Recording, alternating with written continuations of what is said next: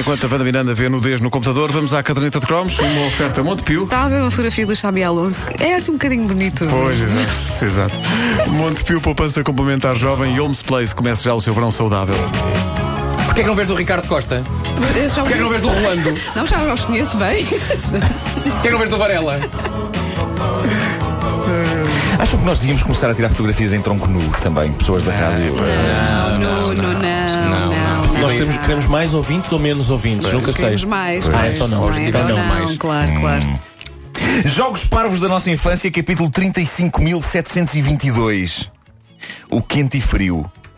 Ora, aqui está um jogo Eu que... adorava jogar isto, não digas que o jogo era parvo. Eu gostava de jogar isto, Era não digas que o parvo, jogo era parvo. era Eu gostava de jogar parvo. isto, não digas que o jogo era parvo. Era parvo, era. Era, era parvo, mas era emocionante. Claro. Era emocionante, era pleno de suspense. Basicamente, o quente e frio consistia em esconder uma coisa qualquer, alguns pela casa, e depois massacrar os desgraçados que tinham de encontrar com pistas sobre a proximidade ou o afastamento em relação à coisa escondida. Eu não E só andava- que- quente ou frio, dizias também escaldar, Sim, escaldar, sim, tá sim, quase. sim. É frio, frio, frio, morno, morno, quente, quente, quente, escaldar, escaldar. Era emocionantíssimo, era emocionante. Mais Também já vi filmes em que acontece isso. Sim, sim. É verdade, está- é. Está quase. Que tipo de filmes, Pedro Ribeiro? Não, filmes com. Comédias, comédias. Comédias, Ah, comédias, claro. sim. Eu uma vez vi um passado. Filmes, filmes passado sobre numa- canalizações. Sim, Era, era, era, era. Não, não poucas vezes eh, outras atividades de menage. Vi uma vez um passado numa central nuclear. Bom, era emocionantíssimo. Mais emocionante era mesmo se a brincadeira fosse levada a um extremo em que. Isto era um sonho meu, em que o objeto de que andávamos à procura era de facto muito quente. Vamos supor, um ferro em brasa.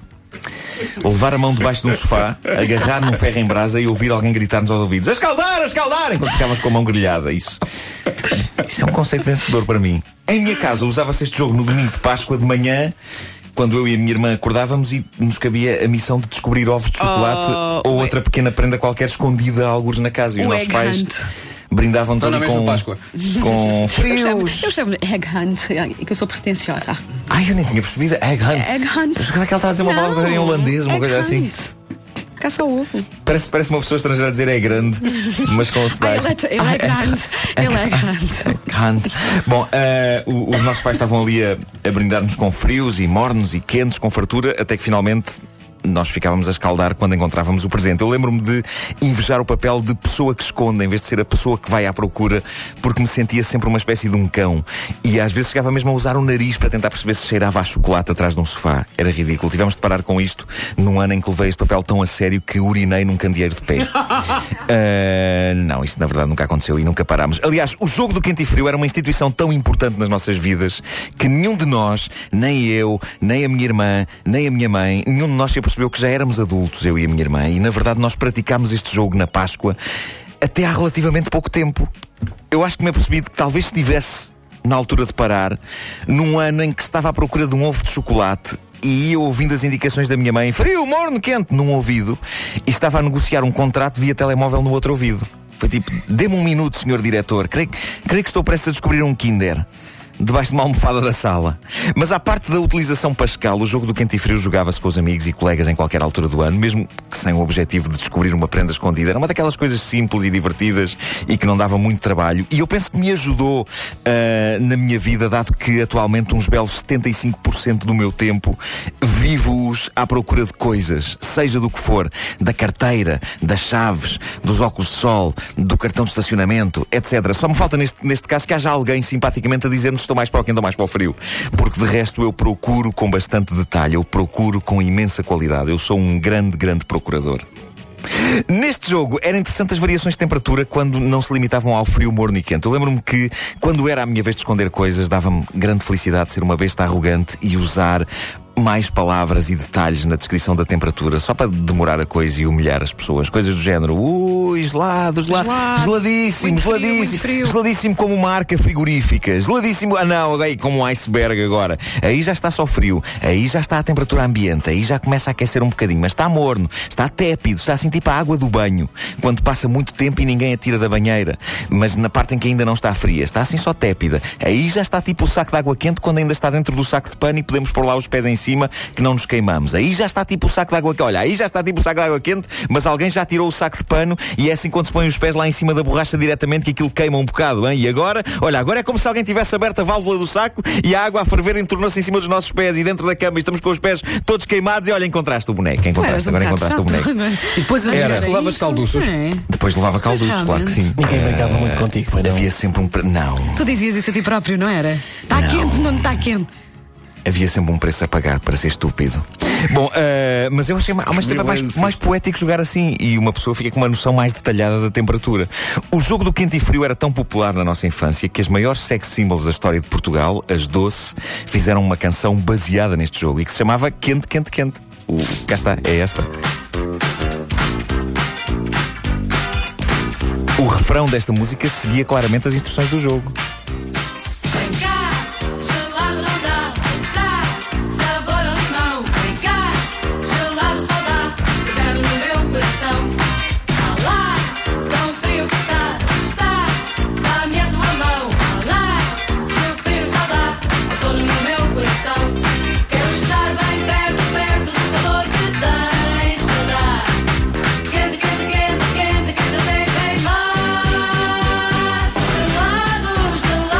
Está. Não vais por aí por onde vais. Frio, frio, frio, Não te afastes.